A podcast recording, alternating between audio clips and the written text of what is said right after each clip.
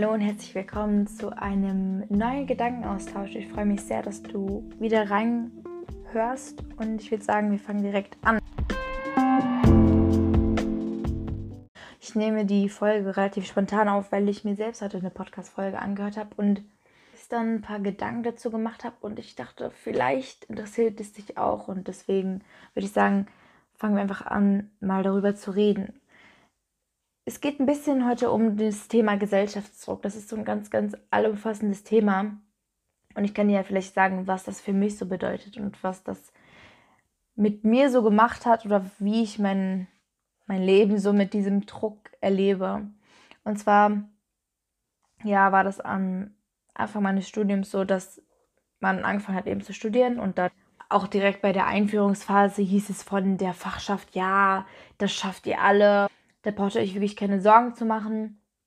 Und dann war das bei mir so abgespeichert, okay, das sagt jetzt die Fachschaft, das sagen jetzt Studenten, die da schon irgendwie in dem Semester drin sind, dann wird das wohl irgendwie so seinen Sinn haben. Und selbst wenn die Uni an sich sagt, so und so viele Semester braucht die für das Studium, dann wird es bestimmt auch äh, für mich ausreichen. Und war die Sache eigentlich schon für mich so vergessen habe ich irgendwann angefangen zu studieren und gemerkt, irgendwie schaffe ich das nicht. Irgendwie packe ich den Stoff nicht in dem Umfang zu beherrschen, in dem die Zeit eben vorgegeben ist.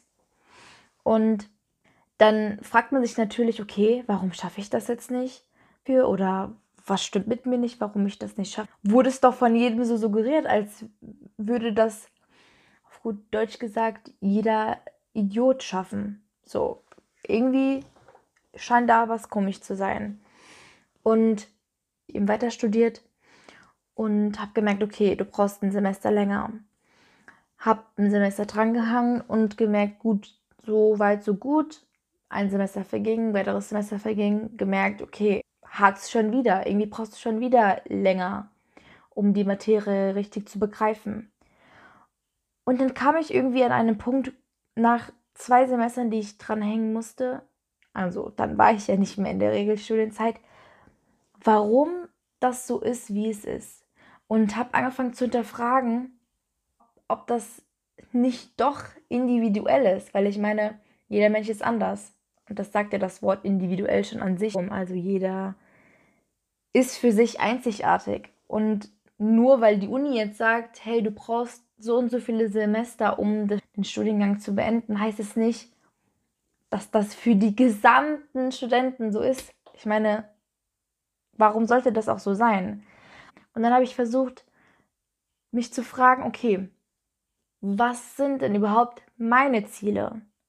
Also, okay, das Ziel der Uni ist so und so viele Semester in so und so einer Zeit. Aber was ist mein Ziel? Und was will ich überhaupt? Also es ist die Frage, möchte ich das überhaupt alles so schnell durchpauken und einmal runterschlucken, wieder ausspucken und dann hat sich die Sache, wie man das so schön nennt, Bulimie lernen. Das hat unsere damalige Biologielehrerin so gerne gesagt.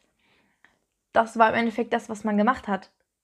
Ob man wollte oder nicht, aber zu so einem richtigen Verständnis dessen kam es nicht wirklich. Und dann stand ich eben vor dieser Frage, okay, was sind meine Ziele? Und während des Lernens merkt man ja auch oder kann man merken, wie das Lernen bei einem selbst funktioniert. Ich habe für mich selbst eben festgestellt, dass ich ein Mensch bin, der die Sachen begreifen muss, der die Sachen verstehen muss und der sich sehr, sehr viele Gedanken um Dinge macht. Und wenn man mir einfach ein Blatt Papier hinlegt mit Worten drauf und mir sagt, lerne es auswendig, dann werde ich es nicht auswendig lernen, auch wenn du mir äh, gefühlt, wie sagt man, eine Knarre auf die Brust hältst.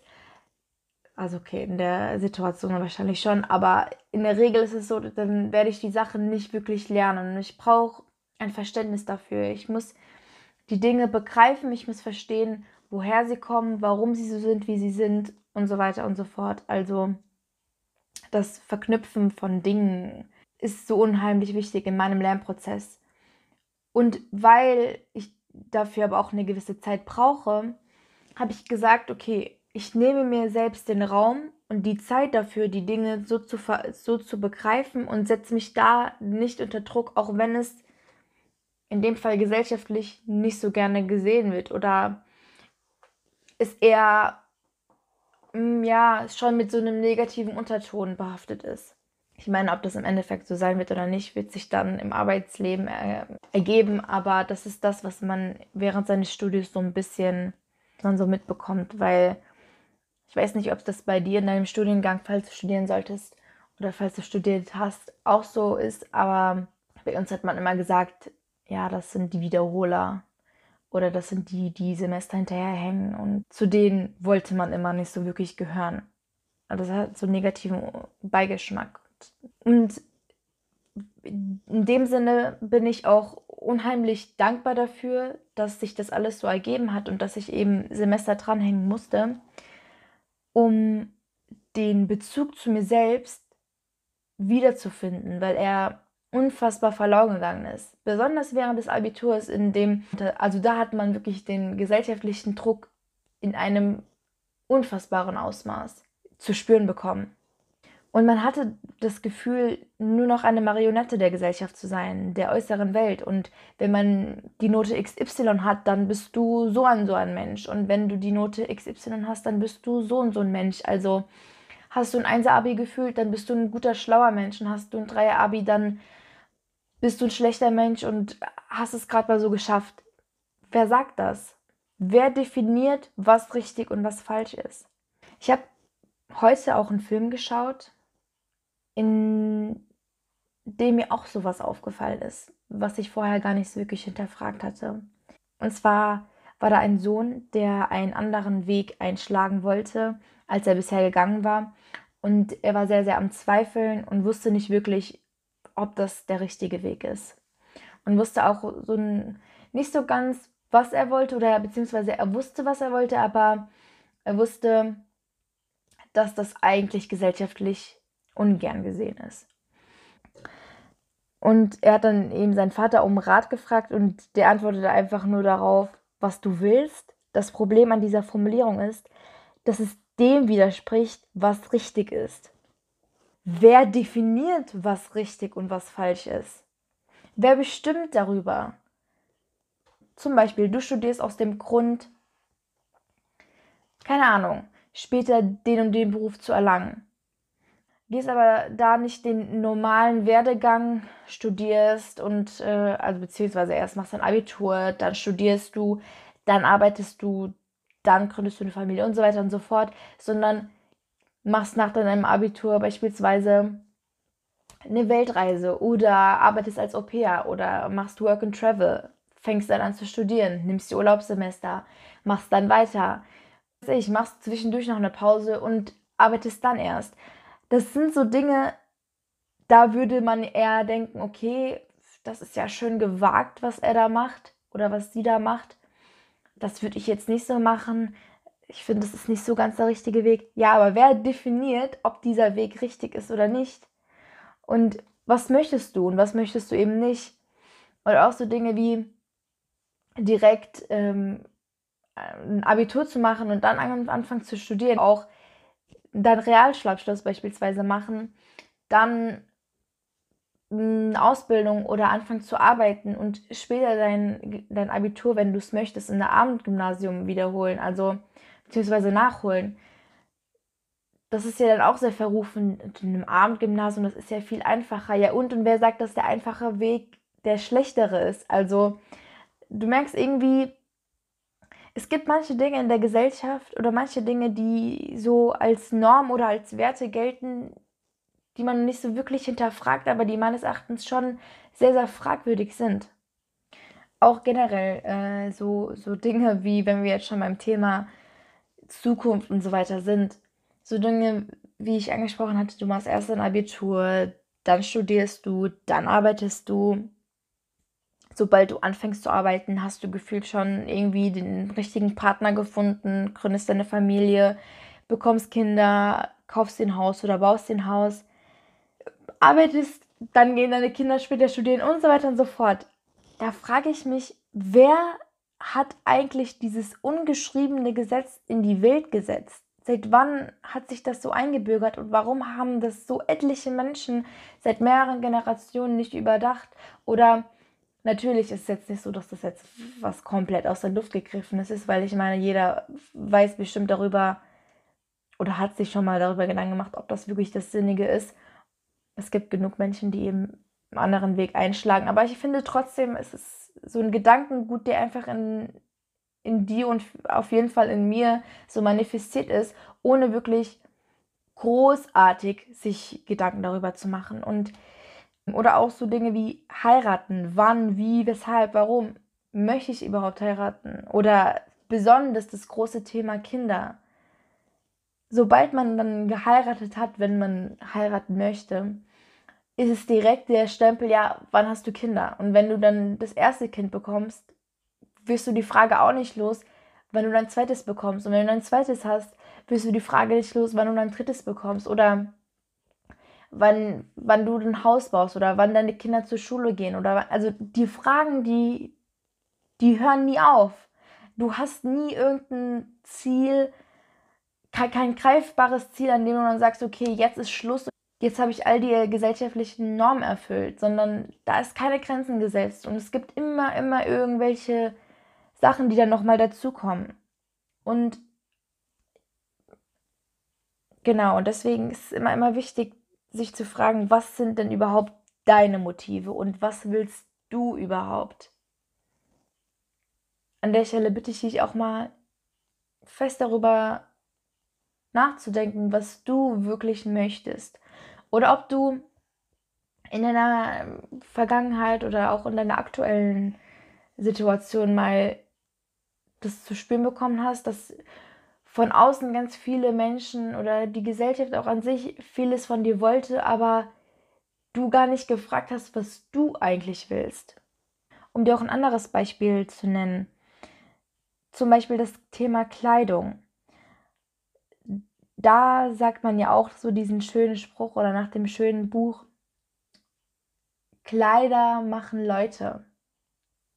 Das heißt, wenn ich jetzt eine Anzughose trage, wenn ich einen Blazer mir überziehe und ein Hemd, bin ich so und so ein Mensch. Oder wenn ich eine zerrissene Hose habe und, was weiß ich, Springerstiefel oder sonst was, bin ich so und so ein Mensch. Und immer mit dem, mit dem Werten dann dahinter, das ist gut und das ist, beziehungsweise das Bewerten dahinter, das ist gut und das ist schlecht. Wer sagt, ob das eine besser ist als das andere. Und auch ganz allgemein gefasst ist da auch sehr gerne in diesem Schubladendenken drin. Die und die Person muss den und den und muss generell einen Kleidungsstil haben.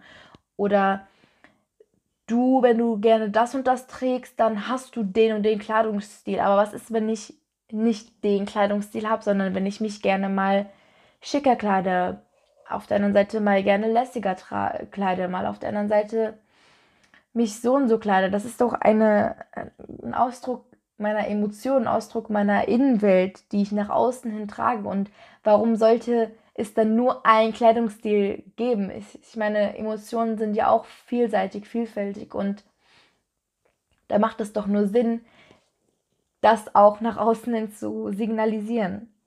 Und ein letzten Punkt, den ich gerne ansprechen, oder einer der letzten Punkte, die ich ansprechen würd, wollen würde, ist das Thema Glücklichsein und besonders auch Egoismus.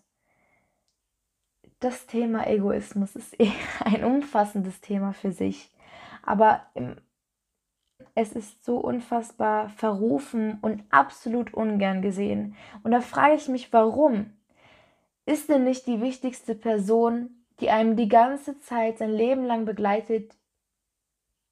Du selbst, ich selbst, ich begleite mich mein Leben lang die ganze Zeit. Warum sollte ich mich nicht in dem Zentrum meines Lebens stellen? Also das heißt jetzt nicht, dass ich alle Menschen um mich herum vergesse und dass ich nur die Menschen ausbeute, damit es mir gut geht. Auf gar keinen Fall so gemeint. Aber warum muss ich mich selbst immer in den Hintergrund drängen? Warum haben andere Menschen immer Vorrang?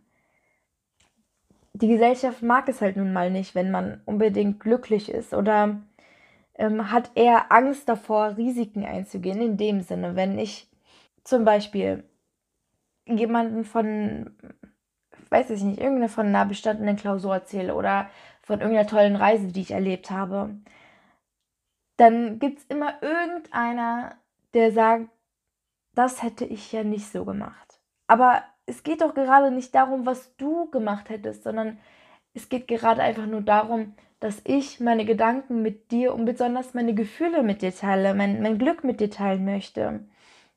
Warum musst du das jetzt beurteilen? Ich habe doch gar nicht um deine, ich habe doch gar nicht um deine Beurteilung gefragt. Und deswegen auch so Dinge wie Risiken sind nicht gerne gesehen. Reisen ist ja auch immer ein, ein Teil von, da ist ja immer so ein Teil von Risiko mit verbunden, weil man eben Zeit und Geld investiert und man nie weiß, wie diese Reise dann aussieht und ob sich das dann rentiert oder nicht. Und deswegen, weil es immer, immer, immer irgendjemanden geben wird, der deine Meinung nicht teilt und weil du der Gesellschaft auch nie gerecht werden kannst, weil die Gesellschaft im Endeffekt runtergebrochen auch nur mehrere, mehrere, viele Menschen ausmacht, wirst du den Fragen oder den Erwartungen, den Normen niemals gerecht werden. Nach oben hin sind keine Grenzen gesetzt. Deswegen mein Appell an dich oder mein, mein Rat oder steh für dich selbst ein. Steh für deine Ziele ein. Setz dir deine Ziele. Frage dich bitte immer wieder, was möchtest du? Was möchtest du nicht? Was fühlt sich für dich richtig an? Und was fühlt sich für dich nicht so richtig an? Und das kann auch ruhig etwas sein, was von der Gesellschaft als gegenteilig dargestellt wird. Und sag bitte auch Nein zu Dingen, die du eben nicht möchtest. Wenn du nicht studieren möchtest, dann musst du das nicht tun wenn du auch so eine Sache, wenn du nicht arbeiten möchtest, dann musst du das auch nicht tun. Das ist auch eine Sache, die immer von, von vielen, das ist auch so eine Sache, die in der heutigen Zeit als eine gewisse Art von Abstempelung dargestellt wird. Wenn ich nicht arbeiten möchte, sei es als Frau oder als Mann, dann ist das meine freie Entscheidung. Und dann hat es niemanden anzugehen, ob das jetzt richtig ist oder nicht. Also, wenn du arbeiten möchtest, dann tu das. Wenn du es nicht möchtest, dann tu es nicht. Wenn du studieren möchtest, dann tu es. Und wenn du eine Ausbildung machen willst, dann tu es. Also tu das, was du möchtest und hör auf das, was sich richtig anfühlt. Und in dem Sinne wünsche ich dir Menschen in deiner Umgebung, die dich dafür feiern, wer du bist, die dich darin unterstützen für die Dinge, für die du dich entscheidest. Mach's gut und ich hoffe, wir hören uns demnächst wieder.